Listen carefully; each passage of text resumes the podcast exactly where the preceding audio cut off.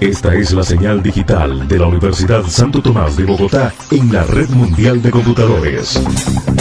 Un escenario en el ciberespacio para la ciencia, la tecnología, los descubrimientos, los avances científicos, la innovación. Escenario, una emisora de la red de Radio Universitaria de Colombia.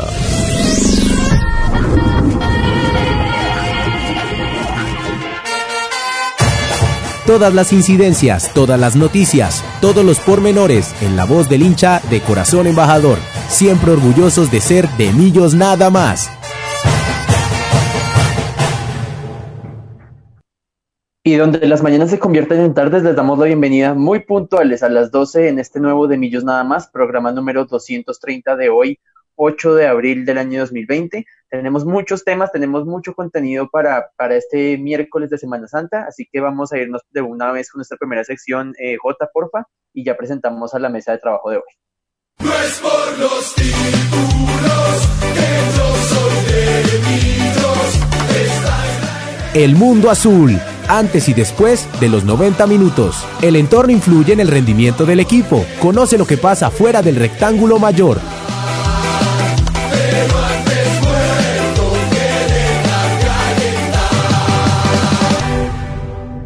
Lo decía, nos acompaña hoy en el máster eh, eh, eh, J, John Jairo Sanabria, ya estuvo por ahí más tempranito Eric Molina también ayudándonos en el máster y con los preparativos. También un saludo para ambos que hacen posible este de Millos nada más a la distancia. Espero ya más adelante conectarnos con Juan Sebastián Pacheco de Estados Unidos, pero estoy ya conectado en línea con Paola Clavijo acá en Bogotá. Eh, bienvenida de Millos nada más. ¿Cómo va esa cuarentena en tu hogar? Eh, buenas tardes, Carlitos. Estamos acá buscando nuevas actividades para hacer, para pasar esta cuarentena y mantener la cordura en frente a todo lo que está pasando mundialmente. Conectémonos un momentico para saludar a, John Jairo Sanabria, que estuvo bien juicioso ayudándonos con toda la entrevista a Rafa Roballo la semana pasada y no tuve la oportunidad de saludarlo. Eh, Jota, ¿cómo va ese, esa cuarentena? Y, buenas tardes y bienvenido a Millos nada más. Ay, está sin micrófono, ya nos dijo que está sin micrófono. Bueno, eh, no importa, lo saludamos ahí a, a J y le agradecemos por toda su ayuda en el máster. Eh, vamos a hablar en, esta primera parte del programa del análisis de las medidas de la de mayor frente a la suspensión de la liga. Como decía Juanse, vamos a estar todo la, toda, todos estos programas, con cada, programa con una nueva noticia con respecto a la reanudación o las alternativas de reanudación del, de la Liga 2021 eh, vamos a hacer un balance, vamos a seguir con el tema del balance del campeonato actual, eh, noticias desafortunadas que tenemos con el equipo femenino y vamos a hablar también de los contratos eh, a finalizar en el mes de junio y con todas las novedades, por supuesto, de Millonarios. Creo que, Pau, podemos arrancar mientras, mientras vuelve, mientras llega, perdón, Juanse, a sintonizarse con nosotros. Podemos hablar de, de la entrevista que, que, tuvo lugar el día de ayer en RCN el presidente Enrique Camacho habló, respondió varias preguntas que le hicieron los, los, los colegas de, RCN sobre la actualidad de Millonarios, sobre el tema de los contratos. Eh, quedaron muchas, muchas cosas ahí al aire, eh, cosas muy concretas, cosas que están como a la deriva, sobre todo con el tema de la reanudación de, del campeonato. Eh, ¿Qué fue lo que más te llamó la atención de esa entrevista, Pau? ¿Qué crees que, que, de pronto al, presidente Camacho le hizo falta eh, profundizar eh, o ser más claro sobre, sobre las preguntas que le hicieron el día de ayer? Pues Carlitos, yo siento que eh, él no podría profundizar más de los temas que se dieron.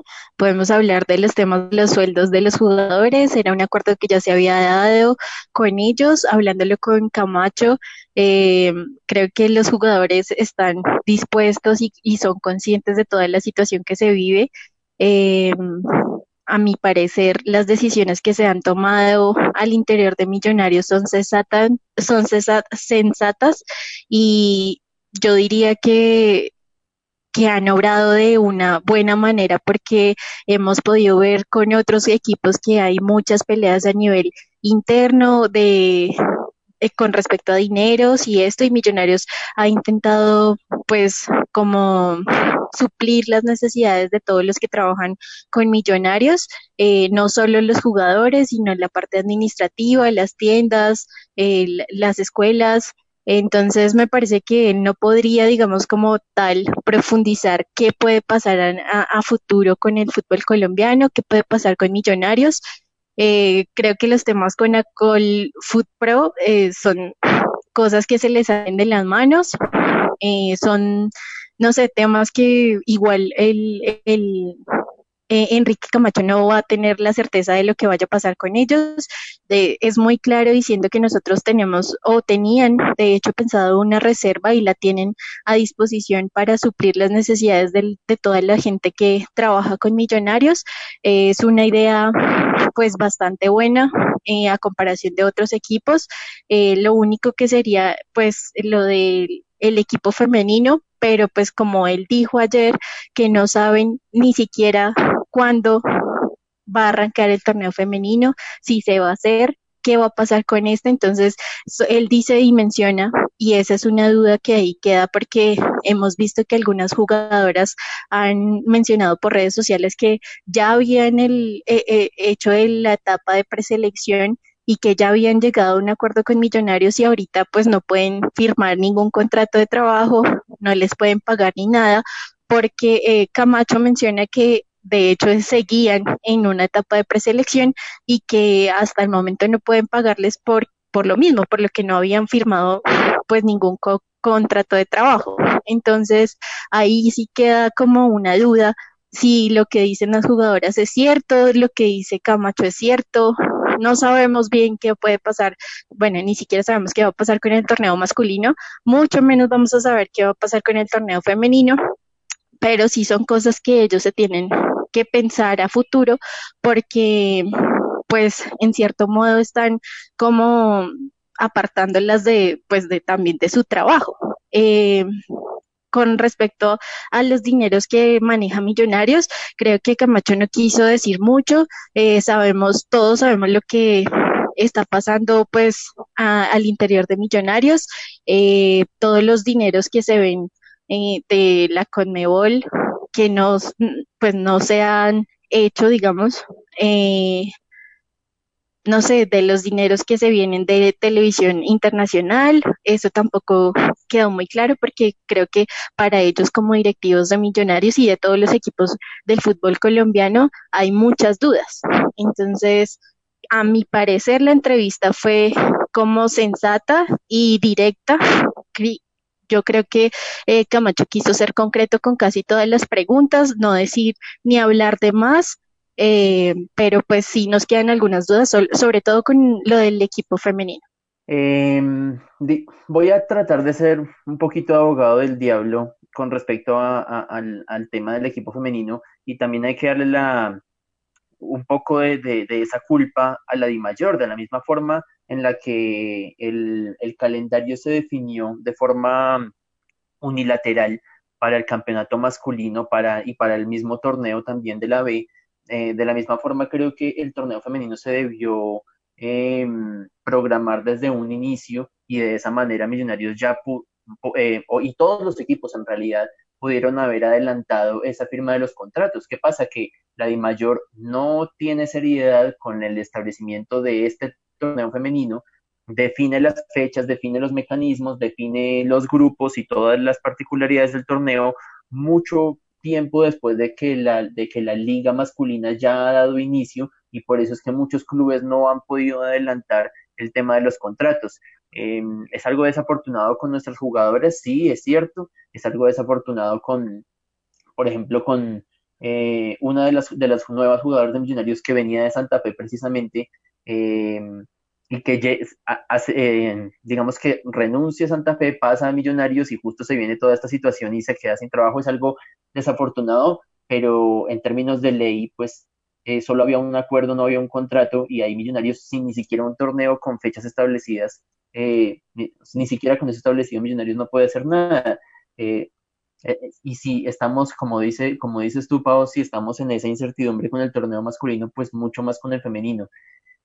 Eh, ¿qué, ¿qué, me quedó a mí de, la, entrevista de, Enrique Camacho el día de ayer? Creo que él habla, cuando él habla del tema de los dineros y habla del tema de los ahorros, me queda una suspicacia. Eh, eh, nos enteramos hace unos, hace un par de semanas tal vez, que todos los equipos que iban a estar eh, participando, o que ya estaban, perdón, participando en, en la Copa Libertadores y en, en, la Copa Sudamericana, la Conmebol les iba a hacer un adelanto de dinero para apoyarlos en toda esta situación de sin, sin fútbol profesional.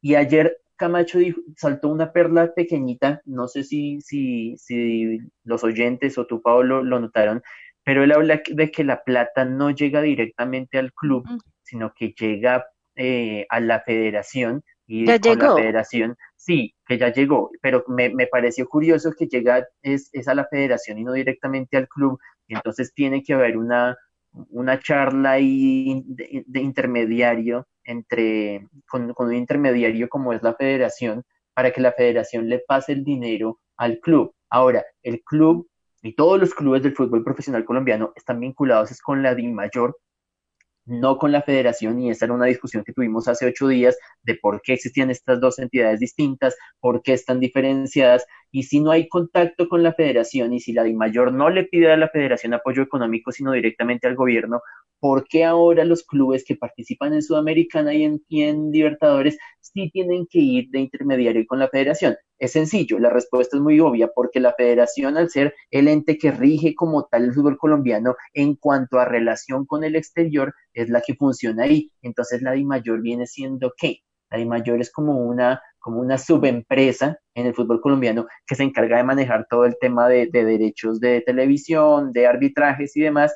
Entonces, y con todo el tema de corrupción y demás que hemos discutido en el programa, Pavo, Uh -huh. queda en evidencia una vez más que esta, toda esta crisis de la, de, de, de la cuarentena y del COVID-19 da para pensar en que hay que reestructurar el fútbol colombiano porque hay muchas manos adicionales que tienen intereses propios. También criticamos a Colfutpro y, y creo que con la entrevista ayer también, como tú lo dices, creo que Enrique, Enrique Camacho le quita todo fundamento a los alegatos de Colfutpro, pero hay muchas entidades ajenas que, que, son intermediarias y que no deberían interferir con el negocio del fútbol colombiano y lo demuestra este negocio entre la Conme o bueno, este puente entre la Conmebol, la Federación y Millonarios. Claro, Carlitos, yo creo que pues igual Camacho no se va a poner a decir que hay corrupción o si, si la hay y no en la de mayor, pero solo con lo de la Conmebol y que y todos estos pasos para que les llegue la, la transacción de dinero a los clubes deja por sentado que sí hay, no sé, ciertas eh, situaciones que no, que no, que no son claras para todos, eh, ni siquiera para los directivos de los equipos colombianos y pues nosotros podemos decirlo acá libremente porque somos un, un programa que venimos solo por los hinchas, eh, sí, por los hinchas de Millonarios y ya, pero no tenemos que darle, rendirle cuentas a la de mayor ni a ningún canal televisivo. Entonces, nosotros sabemos y acá en Colombia sabemos que esta solo sería una partecita de toda la corrupción que vivimos acá actualmente en Colombia.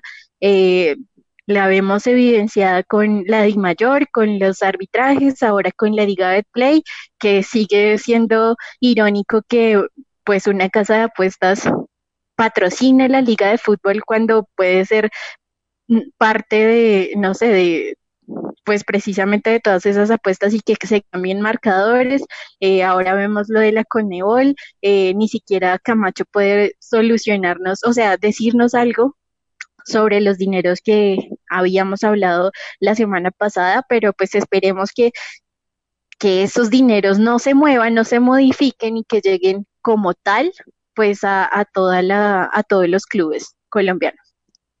Eh, vamos a pedirle el favor a nuestro máster, eh, John Jairo, que eh, nos colabore con la conexión de, de, Juan Sebastián Pacheco, que nos dice que está ahí pendiente de la conexión. Si le podemos renovar el, el, link para que se conecte, ya vi que está intentando conectarse, entonces ya estaremos hablando con él. Ya está en línea, ya lo vi en línea a nuestro director Juan Sebastián Pacheco.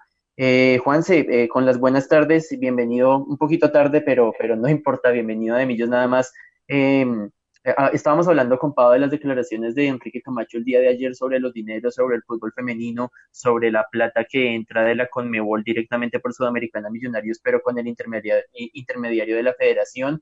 También habló algo muy poquito de los contratos que ya lo hablaremos más adelante. No sé, Juanse, con las buenas tardes, si tuvo oportunidad de, de acceder a esta entrevista, de ver los, las declaraciones de, del presidente y cuáles son sus impresiones, por supuesto.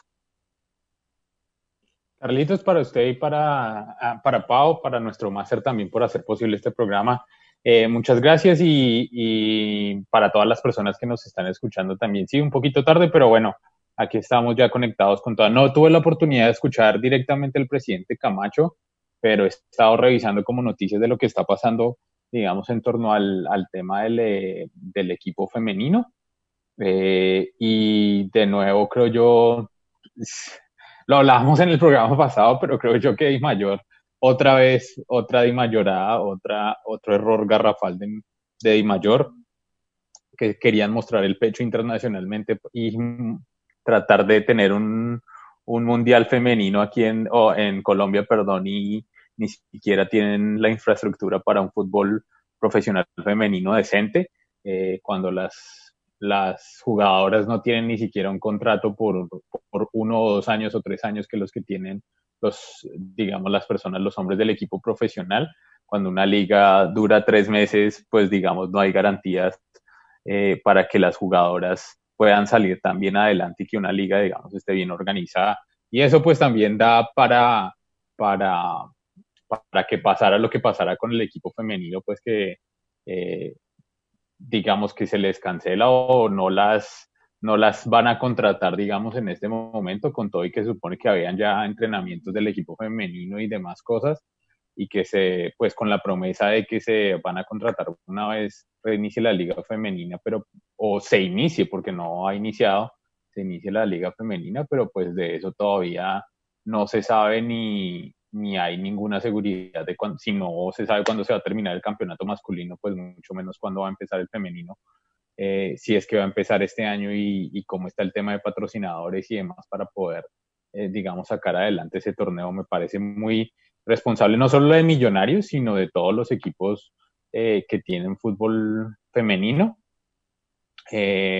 porque sí se debieron haber garantizado los derechos de las jugadoras, deben ser los mismos que los hombres y se deben garantizar ciertas circunstancias para que los, los torneos, digamos, se realicen. Y, y, de nuevo, el tema de que bajo promesa después se contraten, pues eso es una cuestión muy, muy, sí, no sé, no, no, es, no es algo honesto, siento yo, no es algo ético que las dejen ahí también sueltas. Si todo el equipo se supone que está haciendo cosas por solidaridad para eh, digamos, sacar adelante las finanzas de todas las personas involucradas en la organización, pues creo que el equipo femenino también hace parte de eso y creo que hace mal millonarios en solamente decir, no, pues no, como no teníamos firmados contratos ni teníamos firmado nada, pues más bien como promesa en el futuro, ahí vemos qué hacemos.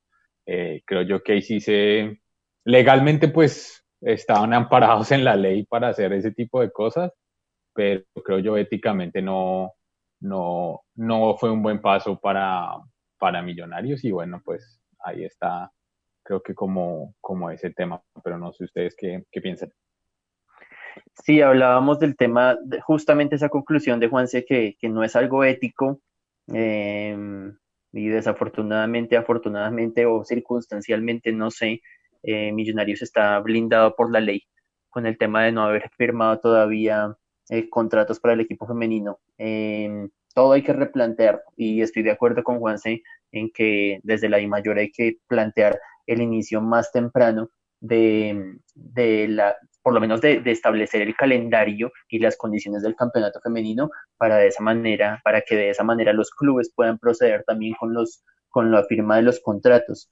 Eh, voy a agregar algo particular a lo que hablábamos de, de los dineros de Sudamericana y es que de acuerdo a una persona vinculada a la Conmebol, si, si no tengo, si, si, mal no, no tengo entendido, Pablo Lunati eh, es un árbitro que está vinculado a, a, la Conmebol y decía él la semana pasada en, en su cuenta de Twitter que le confirmaron desde la Conmebol que todas las competiciones sudamericanas comenzarán en 2021, de manera que no habrá ninguna competencia en Sudamérica hasta el año que viene por el tema de los viajes internacionales y demás.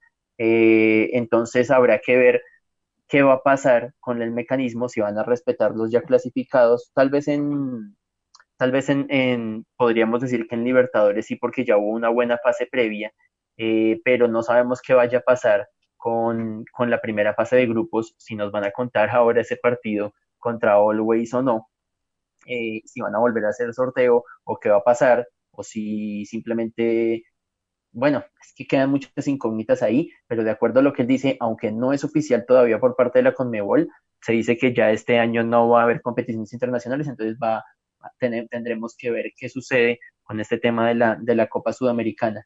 Otro de los temas que le preguntaron ayer al presidente Camacho fue sobre el tema de los contratos, pero particularmente sobre el contrato de José Guillermo Ortiz. Pau, ¿qué dijo el, el presidente Camacho el día de ayer en la entrevista? Creo que se nos fue Pau. Ya estaremos con Pau Clavijo. Ah, ya, yo, le tengo el, yo le tengo el dato. Ah, bueno, si está Pau conectada, está bien. No, no hágale, Juan, sí, hágale. No, en el tema en cuanto al Tico Ortiz, lo que estaba diciendo es que el, equipo dueño de sus derechos, no estoy seguro si es Alajuelense de Costa Rica, no estoy seguro bien el equipo, pero el tema es que eh, se termina el contrato del Tico Ortiz en junio eh, y ya, digamos, el equipo costarricense le dijo a, o, Herediano, bueno, no me acuerdo bien el equipo costarricense, pero que el equipo ya le había comunicado pues que había una oferta formal por, eh, por el Tico Ortiz de, de China y digamos que ellos están esperando que ese negocio se dé.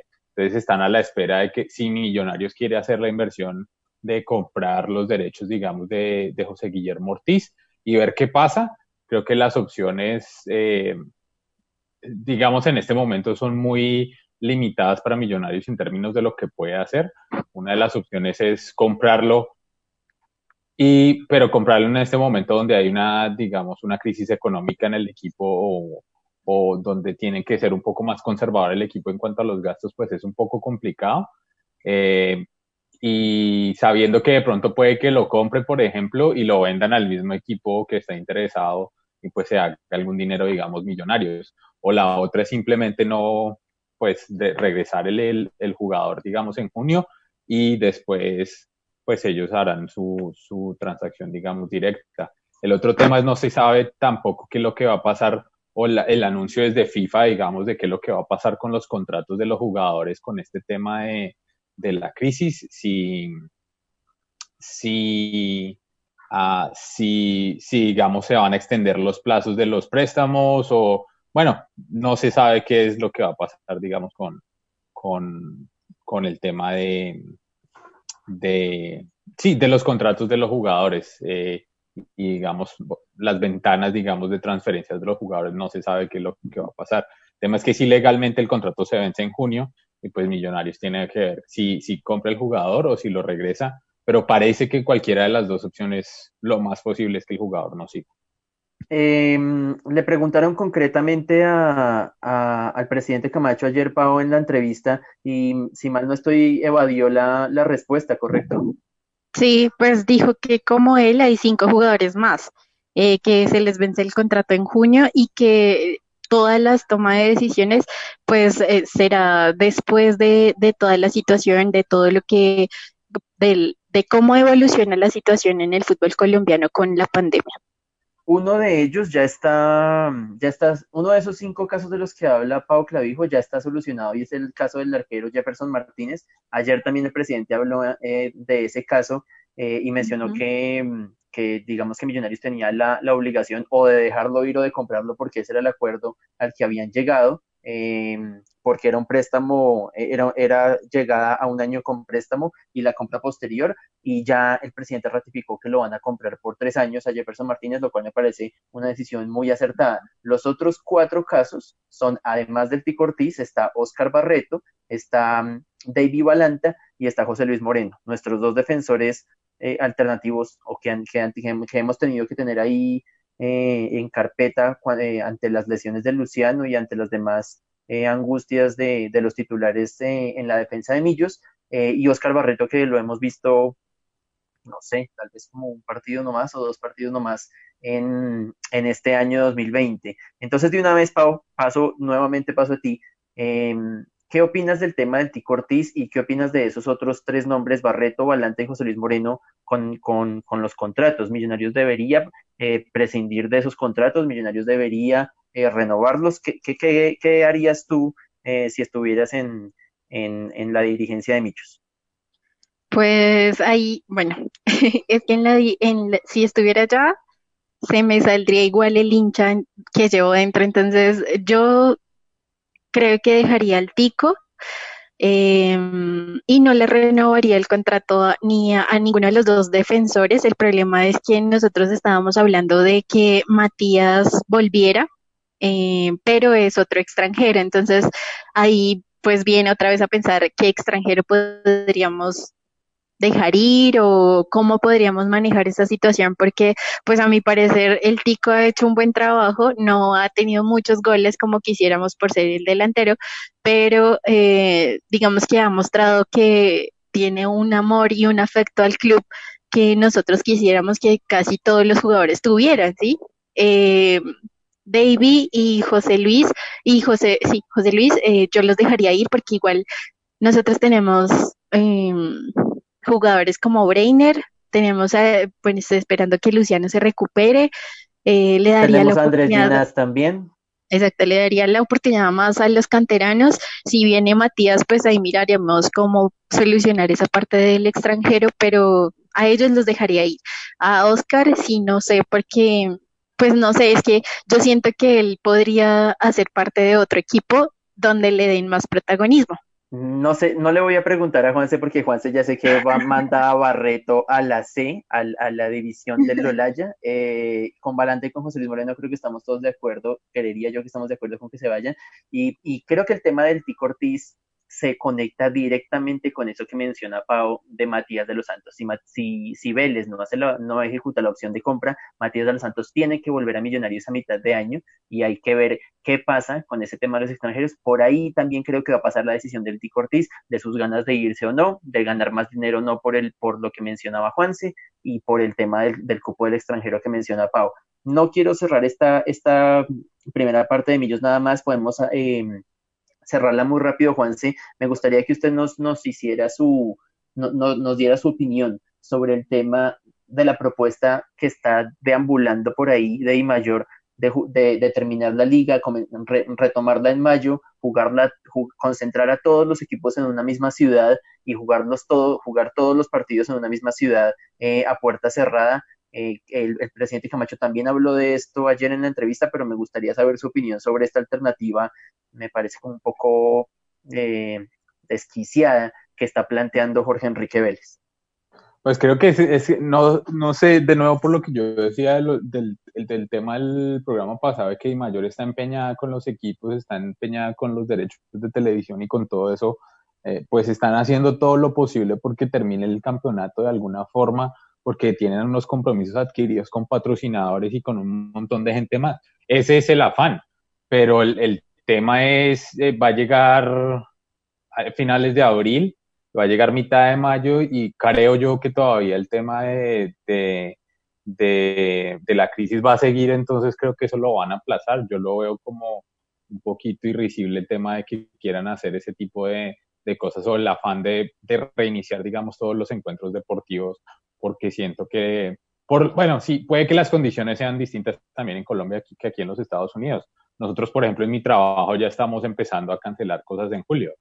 Entonces, digamos que digan que en mayo eh, las cosas se pueden retomar con alguna, eh, con todas las restricciones, que no va a haber, digamos, que todo va a ser a través de los computadores, las entrevistas con jugadores, toda esa cosa. Pero igual va a haber la cuestión del contacto, va a haber la cuestión de, de estar como con otra gente y demás, y eso siempre va a traer algo y creo yo que sería muy responsable de mayor eh, hacerlo, pero de nuevo, hay un tema económico que es la, la, línea base, digamos, para todo lo que está pasando y, y, por eso va a pasar y eso es lo que va a marcar, creo yo, todo el, el, el desenlace, digamos, de esta liga. Y se supone que quieren hacer, por ejemplo, eso, que, que que se termine esta liga, descansan ocho días, diez días y empieza el segundo semestre. Y creo que también eso no, no, no sería beneficio, de beneficio, digamos, para los, para los mismos jugadores, además que ellos ya han estado, digamos, en sus casas y bajo otras, eh, bajo otros regímenes, digamos, de entrenamiento, y va a ser muy difícil que el cuerpo se adapte tan rápido a regresar o a tener, digamos, este rendimiento, digamos, con, de poder durar 90 minutos en una cancha de juego después de toda esta para, eh, entre comillas, de, de juego.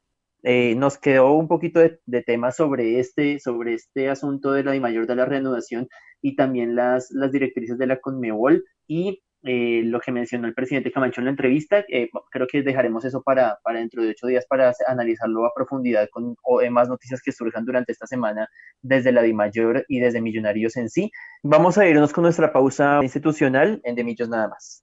¿Y tú qué emisora escuchas? Escenario Radio. Escenario Radio. Escenario Radio. Escenario Radio. La Universidad de Santo Tomás en el ciberespacio.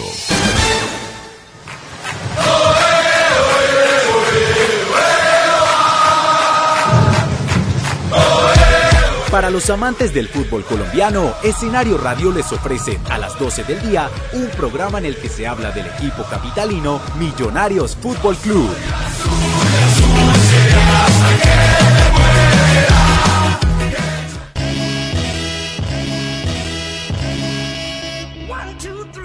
Hola amigos de 99 bits por minuto, yo soy el Zorra. Yo soy el tío. Somos de Chico Trujillo. ¿Qué tal? Somos Tears of Misery Death Metal de Bogotá. Hi, this is Lord Armand of Dark Funeral. This is Randy from Pennywise, turn it up. What's up? It's Oli from Cattle Decapitation. Artistas, conciertos, tendencias y mucho más. Escúchenos todos los miércoles a las 6 pm y sábados a las 11 am por Escenario Radio. 99 bits per minute. 99 bits por minuto. 99 bits por minuto. 99 bits por minuto. So, you are listening to 99 BPM.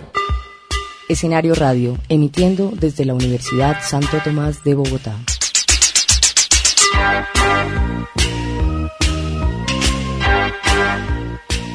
No es por los títulos que yo soy de Millos. Recordar es vivir.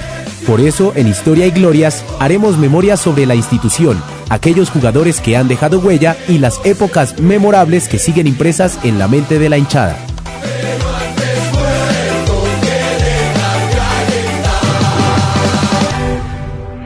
Y ya estamos de regreso con nuestra segunda parte de nuestro de Millos Nada más número 230, originando desde nuestras casas, desde la cuarentena, pero a través de escenario radio. Recuerden que nos pueden escuchar, nos pueden sintonizar también hoy a las 8 de la noche la repetición de este programa en www.escenarioradio.com. También pueden buscar escenario USTA en TuneIn y eh, pueden contar con los podcasts de todos estos programas en Spotify, buscando de Millos nada más en Spotify y en las plataformas eh, digitales para podcast. Eh, vamos a, a hablar em, mentiras. Vamos a saludar primero a todos nuestros oyentes que se han reportado bastantes en nuestra cuenta de Twitter, arroba de millos barra el piso nada más. Eh, no sé, Pao, si tienes los, saludos a la mano o si me voy yo con los saludos. Eh, Carlitos nos saluda Wilmer, arroba WillMFS. Eh, nos dice en sintonía con ustedes, saludos a la mesa de trabajo y gracias por hacer más o menos estos días en cuarentena. Nos saluda nuestro querido Wilson Valderrama, arroba Wilson Millos. Eh, que nos dice conectados con Demillos nada más. Saludos a todos en la mesa de trabajo.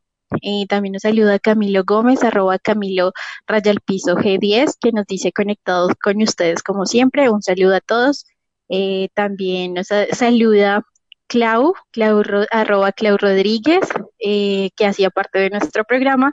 nos dice con las buenas tardes, como dice Ultra Bogotano, y yo me uno a las buenas tardes para Demillos nada más. Nos saluda el profe David Rada, arroba Tondoro Raya el Piso 88, en sintonía de madrugada en casa. El asunto del fútbol femenino es otro San Benito para la Di Mayor y sus adlateres. Es desastroso con la situación actual o sin ella. Solo es un requisito para los equipos y la poca difusión no ayuda. Nos saluda también Duan Andrés Daza, un saludo para él, que hace mucho no nos escuchaba, escuchaba eh, arroba Duan, Duan en 3 Daza 3. Eh, nos dice muchachos aquí escuchándolos desde este horrible encierro, qué bueno que sigan para que nos distraigan. Eh, un saludo para Dubán, de acuerdo con las palabras del profe eh, David, un saludo para Clau, que nos, nos, se volvió a sintonizar aprovechando esta cuarentena, eh, para Camilo, que seguimos con la invitación pendiente, para Wilson, que hace rato no está con nosotros en el programa, para Wilmer, que desde que comenzó la cuarentena está muy conectado con Emilio nada más, para todos ellos un abrazo y gracias por sintonizarnos. Creo que mi mamá está conectada, le mando también un abrazo muy grande, mi hermana también están escuchando, nos, me están escuchando desde la República Federal de Suba. Juanse, saludos de su parte. Como siempre, Carlitos, para mi querida Alicia Díaz, que aquí está escuchándonos mientras hace sus uh, tareas, digamos, de la universidad, que sigue estudiando en línea, obviamente, como, como muchas personas o como los estudiantes que todavía están por ahí. Pero un saludo para ella. Ayer me hice 100 kilómetros en bicicleta y ella estuvo ahí apoyándome todo el tiempo. Tengo el trasero vuelto nada, pero bueno, ahí estamos. eh, pero sí, saludos para ella y obviamente para para Clau, que la, la, estamos extrañando mucho también, y para, para Giovanni, por ahí me escribió que tenía nostalgia estos días, nos escribió, tenía nostalgia estos días y quería saber si todavía teníamos los primeros programas que habíamos hecho. Eh, pero sí, un saludo especial para ella también. Sí, Clau me preguntó por esos primeros programas y pues se, seguramente John Jairo Sanabria y Eric Molina cuando podamos volver a la Universidad Santo Tomás, ellos tienen los repositorios allá guardaditos en, en la emisora, en la cabina, entonces cuando volvamos seguramente ellos podrán colaborarnos con recuperando esos audios. Eh, hablemos de, de, las efemérides, ahora sí, de nuestra sección de historia y glorias.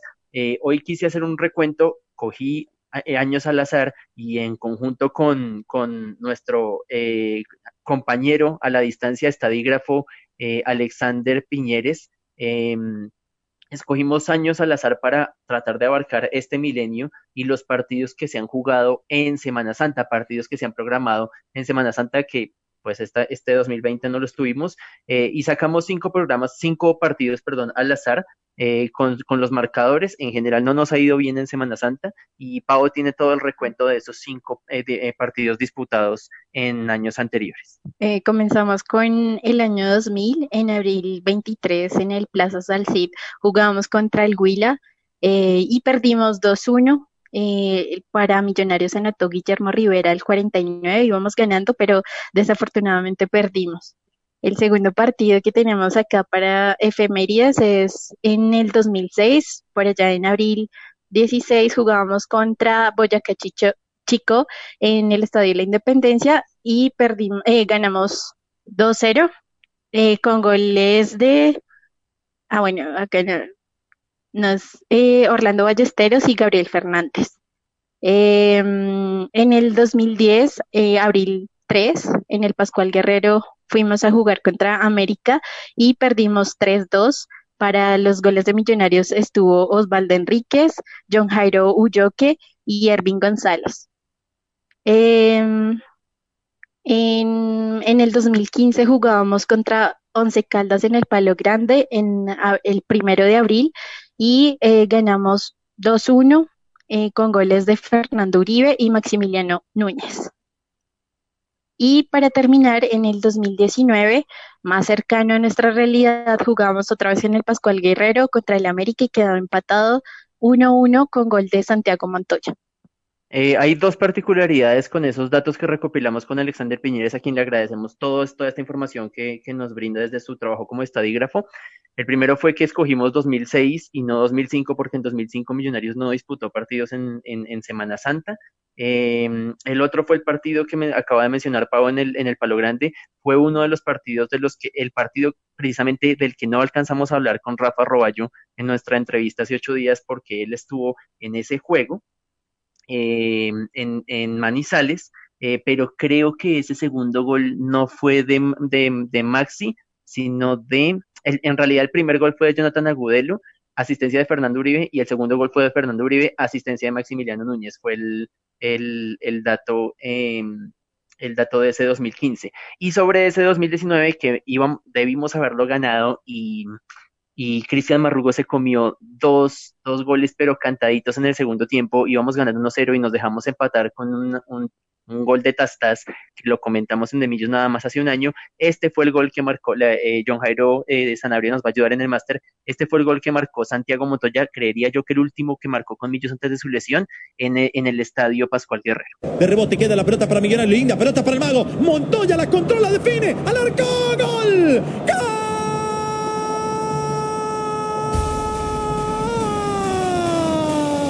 el mago.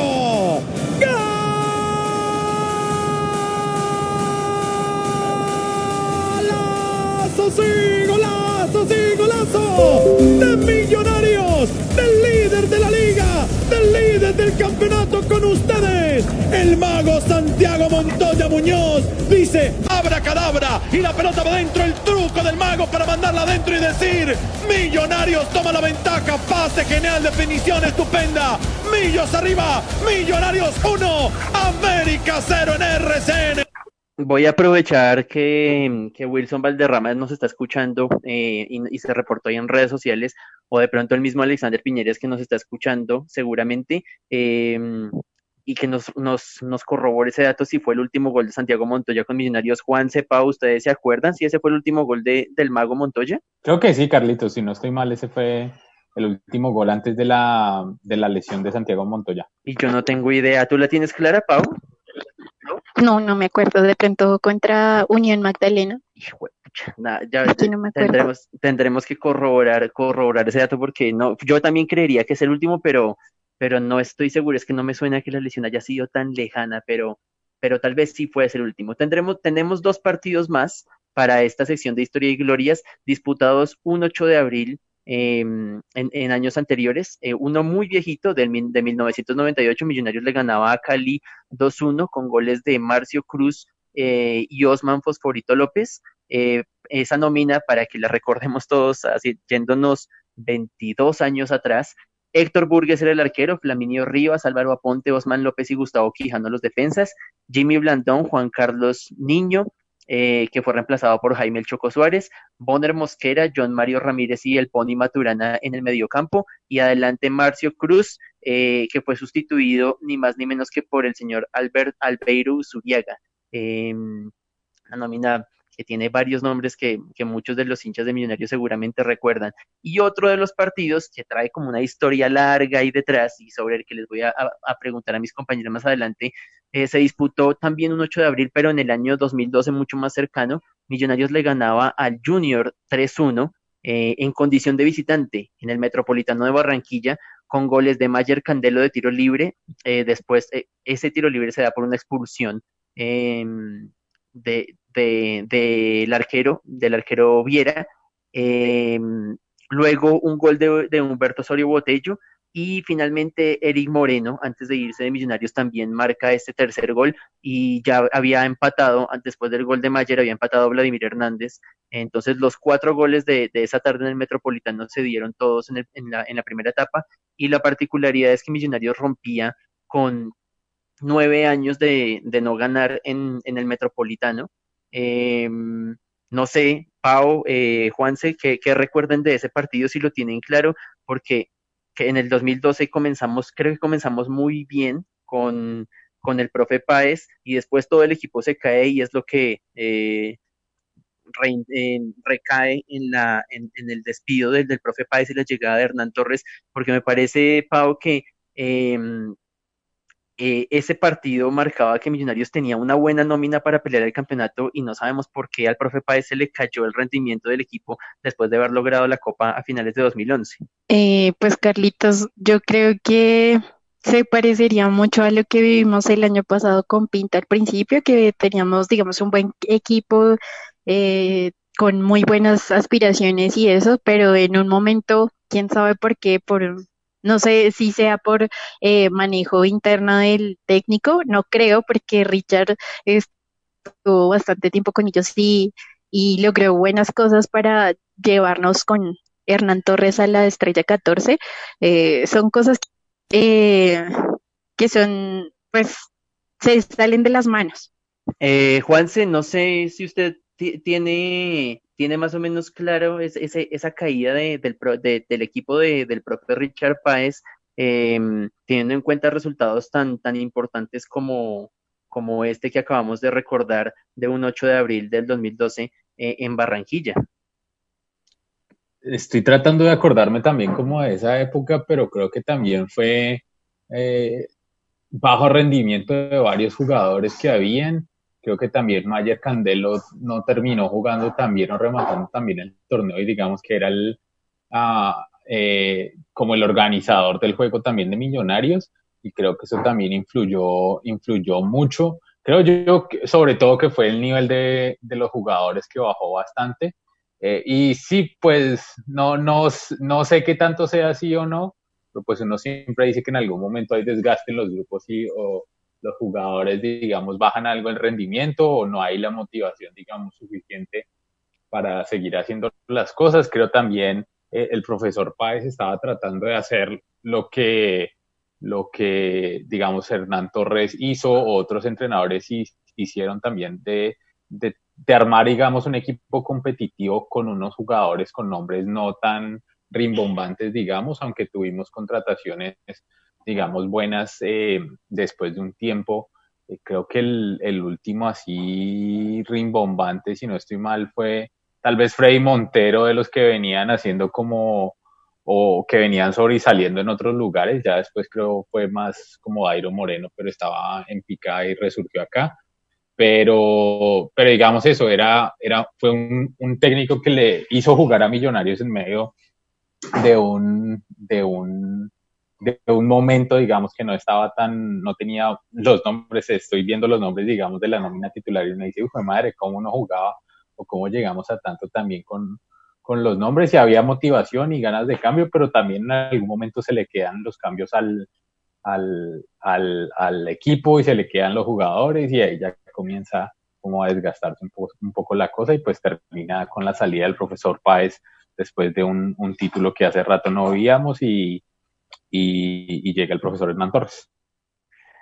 Es, eso que dice Juanse de, de, los equipos y de las nóminas que uno dice y no se explica cómo quedaron campeones, era la, la pregunta que me había quedado pendiente para, para Rafa Roballo eh, hace ocho días con ese, ese, esa nómina de 2015. Tuvimos un, un campeonato muy bueno eh, con, con el Mondo Lunari y nos quedamos en los penales contra el Cali, pero esa nómina fue muy buena, tuvimos, tu, o sea, tuvimos un gran desempeño y no sé ese, ese equipo cómo, cómo se terminó cayendo. Decía que este partido eh, rompía una, una racha de nueve años sin ganarle al Junior de Barranquilla allá y ese partido eh, se, esos nueve años se cumplieron el fin de semana pasado eh, y eh, John Jairo Sanabria, nuestro máster, nos va a ayudar con el recuerdo de ese gol de ese 2003 en el que Millonarios le ganó 1-0 en, en, los últimos minutos del partido al Junior eh, allá en el Metropolitano de Barranquilla. El balón se juega por izquierda, 0 para Junior, 0 para Millonarios, 43 minutos tenemos ya restando para que termine el juego. Por lo menos el tiempo reglamentario. Zamparito detrás, Edgar Zapata, toco de pierna zurda. La gente ya está un poquito resignada, la gente del Junior Wilson. Bueno, eh, hay que de preocupación y molestia por el accionar del equipo en los últimos minutos, porque es que realmente Millonarios se ha vuelto encima de Junior. Y aquí, por ejemplo, gol de Telles.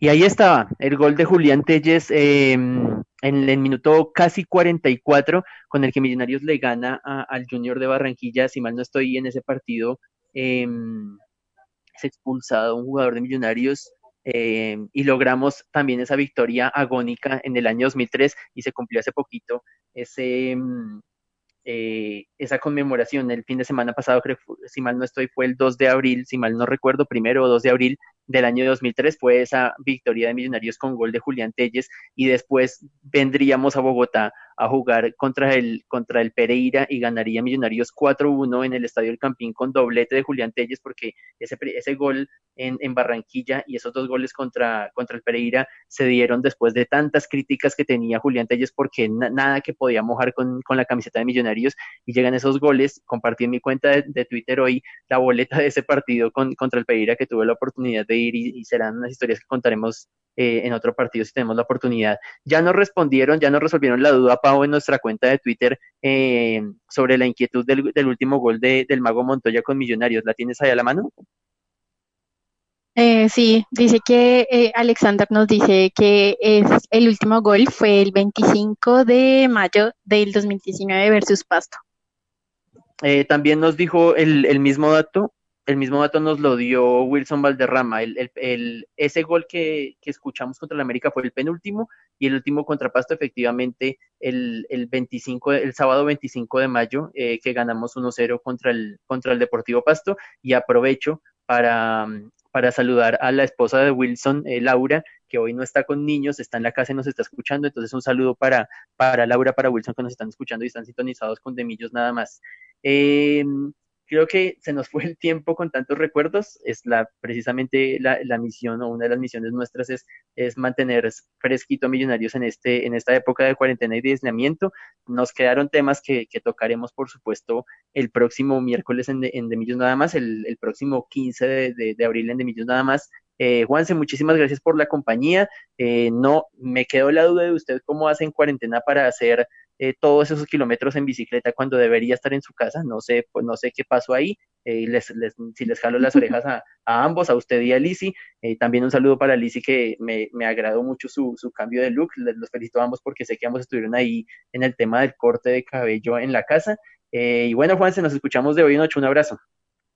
Carlitos, Carlitos, para usted, para Pau, para nuestro máster y para todas las personas que nos escuchan, un saludo grande. Y acá, como estoy en un pueblito pequeño, pues todavía, digamos, la normativa no es tan, tan rígida y se, pues las personas pueden salir de a una o dos personas o núcleos familiares pueden salir a hacer este tipo de cosas.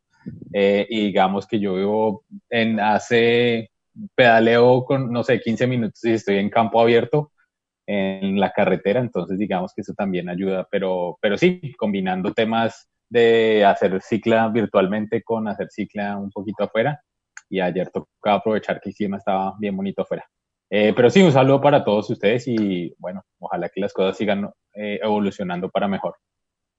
Esperemos que así sea, Pau, que de hoy, de, de hoy en 15, de hoy en 8, perdón, en el, día 15, perdón, de hoy en 8, el 15 de abril, tengamos más noticias sobre y más luces sobre el tema del campeonato, que siga mejorando el tema de la, de, del aislamiento, de la pandemia y de todos estos, de todos estos temas de, de seguirnos cuidándose en casa y que de, por supuesto de hoy en ocho volvamos para, para hablar de nuestro amor azul. Eh, claro que sí, Carlitos, así como dijo eh, Camacho en la entrevista, creo que lo que va a primar es la salud de todos, tanto de los jugadores como el cuerpo técnico, eh, también de la hinchada, entonces esperemos que todas las soluciones que salgan para, para el torneo colombiano sean pues buenas y que podamos pasar esta pandemia lo más pronto posible y pues todos de la mejor manera. Que así sea, Pau, un abrazo. Paola Clavijo desde Bogotá, eh, Juan Sebastián Pacheco de Estados Unidos, John Jairo Sanabria y Eric Molina desde el máster remoto de, de, de, escenario radio para, para hacer posible este de Millos nada más. Alexander Piñeres también con toda su información desde su cuenta de Twitter arroba historias millos y Carlos Martínez quienes hablan. Nos escuchamos el próximo miércoles 15 de abril de 2020 con un nuevo de Millos nada más programa de hinchas para hinchas. A todos gracias. Chao. Gracias por su sintonía azul. Nos escuchamos a las 12 del mediodía y recuerden que este mundo es simplemente de millos nada más.